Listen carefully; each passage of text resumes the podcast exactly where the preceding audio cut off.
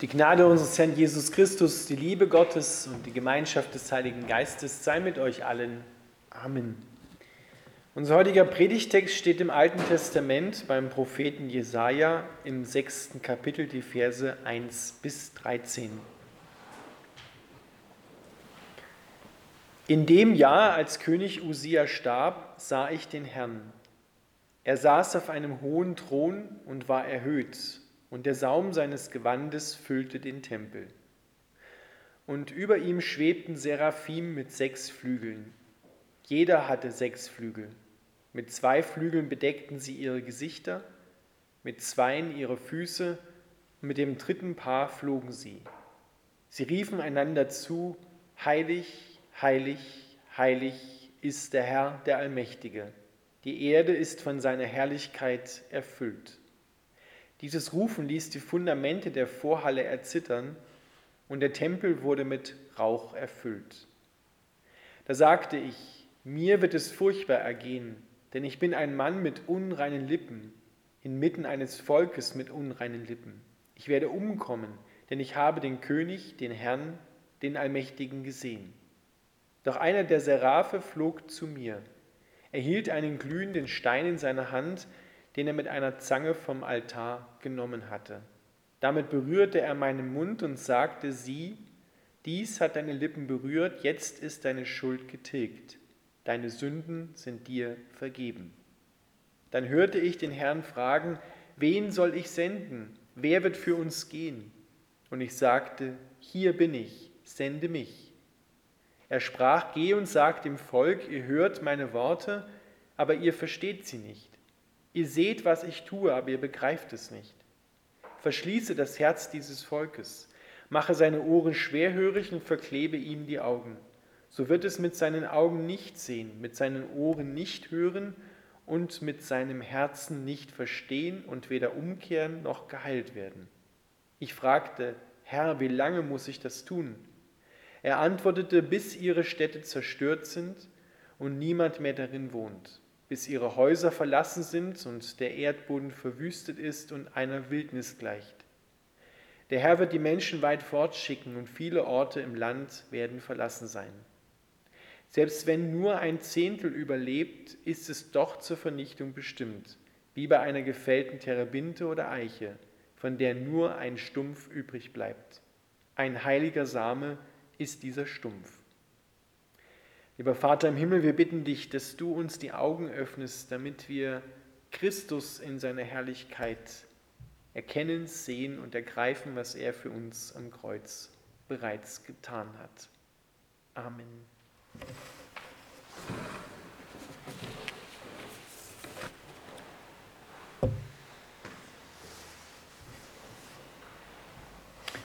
Ihr Lieben, es ist eigentlich unfassbar, was der Prophet Jesaja dort gesehen hat. Er schaut hinein in den Tempel, und zwar nicht den irdischen Tempel, sondern den im Himmel. Und er sieht den Thron Gottes und er sieht, dass Gott auf dem Thron sitzt. Alleine bis dahin ist das schon für uns, die wir das heute hören, sehr trostvoll. Weil der Thron Gottes, ein Thron steht immer für Herrschaft und Gott ist der Herr über Himmel und Erde, der Thron ist nicht verwaist. Es sitzt jemand auf dem Thron. Genau das hat auch der Seher Johannes dann im Neuen Testament geschrieben, im Ende der Bibel, im letzten Buch der Offenbarung. Er sieht den Thron Gottes und es sitzt jemand auf dem Thron. Wir haben ja oft den Eindruck, wenn wir in die Welt hineinschauen, unser eigenes Ergehen anschauen oder auch das, was in der Welt gerade geschieht, ist da jemand im Himmel, der aufpasst auf mich, auf uns, auf diese Welt? Oder ist Gott gerade im Urlaub? Aber der Prophet Jesaja sieht, Gott sitzt auf dem Thron. Er regiert. Er hat alle Macht in den Händen. Und er ist barmherzig und gnädig und geduldig, von großer Güte und liebevoll. Und der regiert über uns, über dir, über mir und über dieser Welt. Jesaja sieht den Herrn sitzen und er sieht um ihn herum viele Seraphim fliegen mit sechs Flügeln. Und die rufen beständig Tag und Nacht, 24 Stunden rund um die Uhr in unserer Zeitrechnung, heilig, heilig, heilig ist der Herr, der Allmächtige. Die Erde ist von seiner Herrlichkeit erfüllt. Und diese Herrlichkeit, die Jesaja sieht, die müssen wir uns genauer anschauen. Vielleicht habt ihr ja schon mitbekommen jetzt, dieses heilig, heilig, heilig. Wo haben wir das im Lauf des Gottesdienstes? Genau da, beim Abendmahl. Ja, bevor wir das Abendmahl feiern, singen wir auch, heilig, heilig ist der Herr Zebaoth. Alle Lande sind voll seiner Herrlichkeit. Es ist dieselbe Stelle, nur eine andere Übersetzung. Diese Herrlichkeit Gottes hat also etwas zu tun mit dem, um was es im Abendmahl geht. Das, was Jesaja sieht dort im himmlischen Tempel, ist die Ordnung des gesamten Kosmos.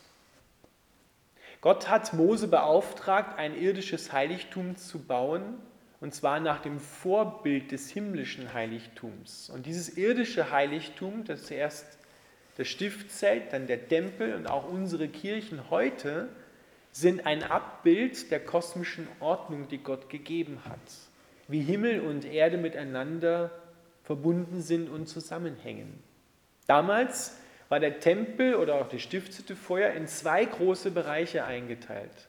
Das eine war der Vorhof, in dem der Brandopferaltar steht, der ein Symbol später wurde für das Kreuz von Jesus.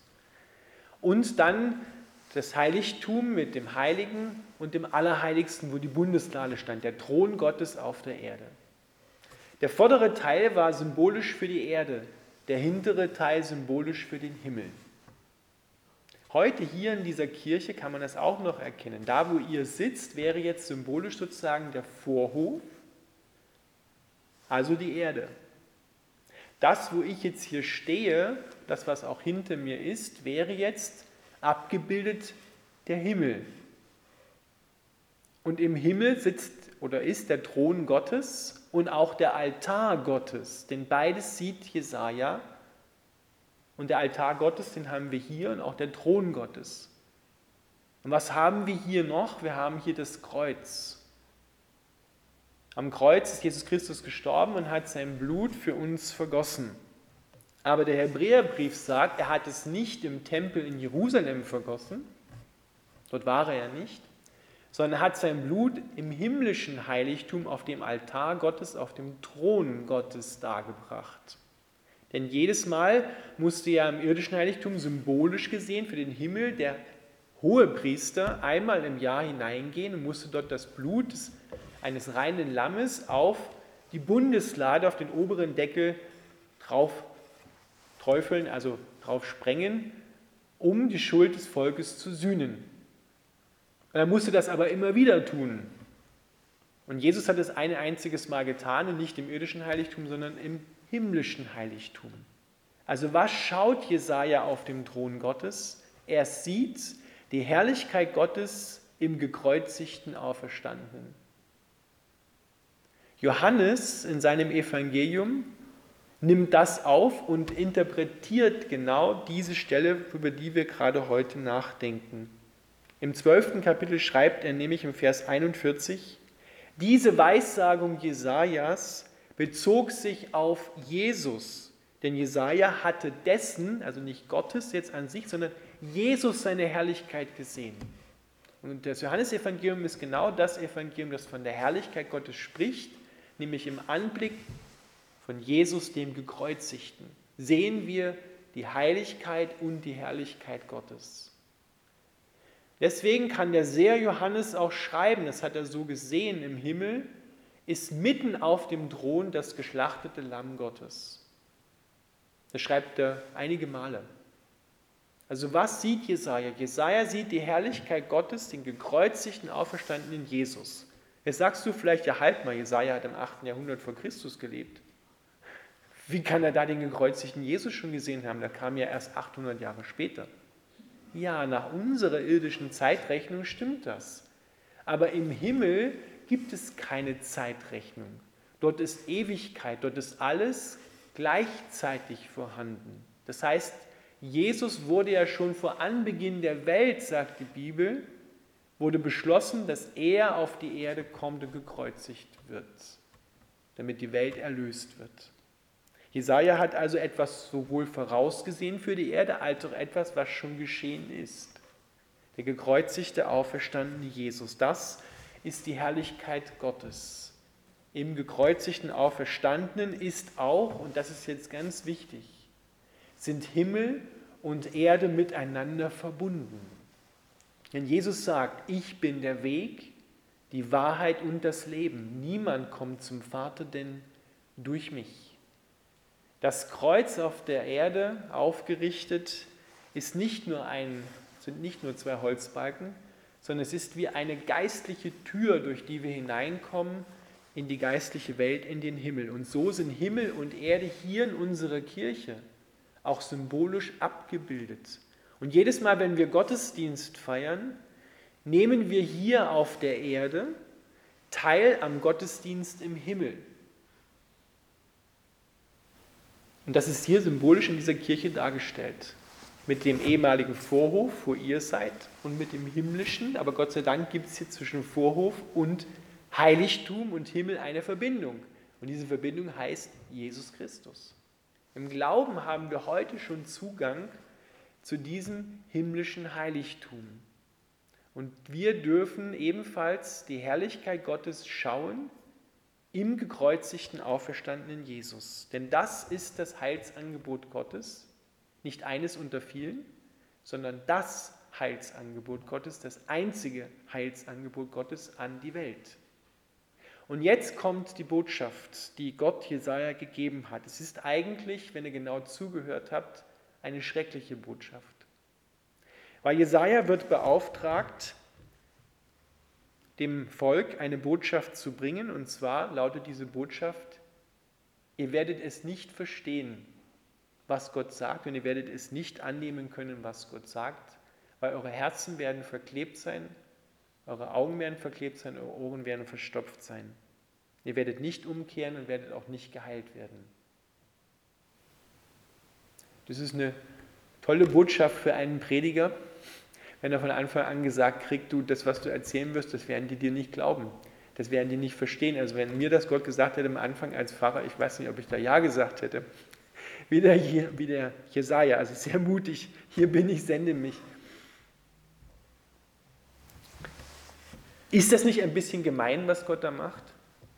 Dass er seinem Volk die Ohren verstopft und die Herzen und die Augen verklebt, dass sie nicht hören, nicht umkehren, nicht geheilt werden, dass dann noch ihre Städte zerstört werden, ihre Häuser verlassen und der Erdboden verwüstet wird und sie weggeführt werden in, ins Exil. Das, was wir hier hören, ist nicht eine sozusagen etwas, was Gott macht und dann kommt etwas anderes, sondern es ist eine Folge eine Feststellung, die Gott hier durchführt. Denn wir müssen wissen, die Vorgeschichte dazu lautet, das Volk Israel hat über Jahrhunderte hinweg von Gott gehört, immer wieder, dass es umkehren soll, dass es gerettet wird, dass es geheilt wird, dass Gott gut ist, dass sie sich ihm anvertrauen sollen. Gott hat ihnen immer wieder den Rettungsring hingeworfen, den ertrinkenden Volk. Doch das ertrinkende Volk hat gesagt, um im Bild zu bleiben, ich komme schon zurecht. Und jetzt kommt das Gericht. Jetzt stellt Gott fest, was eigentlich das Volk selber schon entschieden hat. Sie haben ja selber zu, schon entschieden, wir wollen nicht hören, wir wollen nicht sehen, wir wollen nicht umkehren und wir wollen auch nicht geheilt werden. Und genau das stellt Gott einfach nur noch fest. Und dann kommt das Gericht. Ihr Lieben, das ist ein, ein Wort, das auch an uns ergeht heute. Weil Jesus nimmt nämlich dieses Wort immer wieder auf im Neuen Testament. Und so muss Johannes schreiben in seinem Evangelium im eben schon zitierten zwölften Kapitel. Doch trotz der vielen Wunder, die Jesus getan hatte, glaubten die meisten Menschen nicht an ihn. Genau das hatte der Prophet Jesaja vorausgesagt. Herr, wer hat unserer Botschaft geglaubt? Wem wird der Herr seine rettende Macht offenbaren? Die Menschen waren nicht fähig zu glauben, den Jesaja sagte, und dann wird das zitiert, in etwas umschrieben. Der Herr hat ihre Augen blind gemacht und ihre Herzen verhärtet, damit ihre Augen nicht sehen und ihre Herzen nicht verstehen können, damit sie nicht zu mir umkehren, um sich von mir heilen zu lassen. Genauso ging es Jesus auch. Jesus hat an vielen Stellen den Rettungsring Gottes ausgeworfen, aber die Menschen haben gesagt, brauche ich nicht. Komm schon zurecht. Und so stellt Gott dann irgendwann auch fest, was die Menschen eigentlich selber schon an Urteil über sich gefällt haben. Wenn Jesus Christus wiederkommen wird am Ende der Zeit, dann ist diese Gnadenzeit abgelaufen. Genauso wie hier für das Volk Israel in einer Zwischenstation ihres Lebens mit Gott eine gewisse Gnadenzeit abgelaufen war. Und dann kam das Gericht. Aber nicht, weil Gott gemein oder böse oder hinterhältig wäre, sondern er hat einfach festgestellt, was die Menschen selber entschieden haben. Und genauso wird dann der Richter, wo wir es gerade auch bekannt haben im Glaubensbekenntnis, wird wiederkommen, zu richten die Lebenden und die Toten. Er wird kein neues Gericht über die Menschen verhängen, sondern er wird das nehmen und feststellen, was sie selber entschieden haben. Ich wollte die Liebe Gottes nicht haben. Ich bin alleine zurechtgekommen, ich wollte nicht hören. Und dann wird er ähnlich sagen, die Augen sind verklebt, die Ohren sind verstopft, das Herz ist verhärtet. Er stellt fest, was die Menschen selber als Urteil über sich gefällt haben. Und wir müssen wissen, dass Gott verschiedene Zeiten hat, in denen er zu uns kommt und auch Zeiten gibt, wo dann Gericht stattfindet, wo diese Gnadenzeit auch in dem Sinne abgelaufen ist. Und diese Gnadenzeit ist ja wirklich boah, riesig lang. Ein ganzes Menschenleben lang haben wir Zeit, die Botschaft Gottes zu hören. Aber der Hebräerbrief sagt uns ganz klar, heute, wenn du seine Botschaft hörst, dann verstock dein Herz nicht, dann mach es nicht hart. Verstopf deine Ohren nicht, sondern nimm die Botschaft an. Nimm den Rettungsring, der dir zugeworfen wird, oder das Rettungsseil, wie immer du auch willst, nimm es an. Diese Entscheidung liegt schon bei uns. Aber diese Entscheidung ist auch schon ermöglicht, denn Gott umwirbt immer wieder unser Herz und lädt uns immer wieder ein, ermutigt uns zu kommen und uns von ihm retten zu lassen. Und diese Botschaft hat Jesaja aufs Herz bekommen, dass er jetzt das Gericht Gottes eigentlich aussprechen soll, das Urteil, was das Volk selber über sich gebracht hat. Und es ist für ihn sicherlich sehr, sehr, sehr schwer gewesen, auch für alle Propheten in dieser Zeit, äh, wo das Volk auf das Exil zugesteuert ist. Sie wurden dann wirklich weggeführt. Die Babylonier haben 583 Israel förmlich überrannt das war nicht das Ziel, es war eigentlich Ägypten das Ziel, aber es liegt ja auf dem Weg dorthin. Und haben sie Israel auch mit einkassiert und haben dann viele, viele, viele, viele Menschen aus Israel weggeführt in ihr Heimatland nach Babylon, also heute Irak, Iran, Euphrat und Tigris, dorthin und haben sie dort wohnen lassen. Und das war für Israel schrecklich weil sie waren in einem total heidnischen Volk mit heidnischen Bräuchen, weit weg von Jerusalem, wo der Tempel Gottes, der Thron Gottes auf der Erde stand. Und dazu ist noch Gott ganz klar, vorher ist seine Gegenwart aus dem Tempel ausgezogen. Das muss man sich mal vorstellen. Das ist schon gewaltig. Gott zieht ganz demonstrativ aus dem Tempel in Jerusalem aus, seine Heiligkeit zieht aus und sagt so, ich bin da mal weg und überlasse euch jetzt dem, was ihr selbst entschieden habt. Er hat sie natürlich nicht vollständig überlassen, sondern er ist ihnen auch dort nachgegangen in Babylon und hat ihre Herzen wieder umworben und erweicht, damit sie dann wieder zu ihm zurückfinden. Das ist der letzte kleine Satz, der in unserem Predigtext steht. Ein heiliger Same ist dieser Stumpf. Ja, aus einem gefällten Baum kann, wenn die Wurzel noch intakt ist, etwas Neues wachsen. Und genau das hat Gott gesehen. Aus dem Überrest kann etwas Neues wachsen. Aber zuerst kommt das Gericht. Und das Gericht war wirklich schlimm für Israel. War wirklich schwierig. Es ist eine Vorankündigung von dem, was Gott am Ende der Zeit dann tun wird.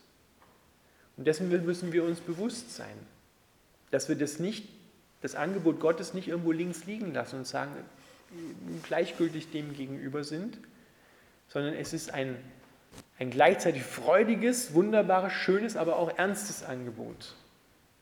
Weil Jesus hat es nämlich ganz ernst genommen, als er ans Kreuz gegangen ist und sein Leben hingegeben hat. Das machst du nicht aus Jux und Dollerei, sondern er hat dafür gelitten, er hat dafür bezahlt, dass wir Himmel und Erde wieder zusammenkommen können, dass wir vereint leben können mit Gott. Dafür hat Jesus Christus bezahlt, sein Leben hingegeben, durch sein Blut uns erlöst, damit wir Vergebung für unsere Sünden empfangen und mit Gott wieder vereint werden. Das ist nämlich der Plan Gottes. Gott wollte schon immer diese Einheit zwischen ihm und den Menschen, zwischen Himmel und Erde haben. Und das feiern wir eigentlich in jedem Gottesdienst, symbolisch in unserem Kirchenbau, aber auch so, durch die Worte, die wir hören, durch die Lieder, die wir singen, diese Einheit mit Gott, dass wir jetzt endlich wieder einen Zugang haben zu Jesus Christus und damit zu allen Segnungen des Himmels zum ewigen Leben. Amen.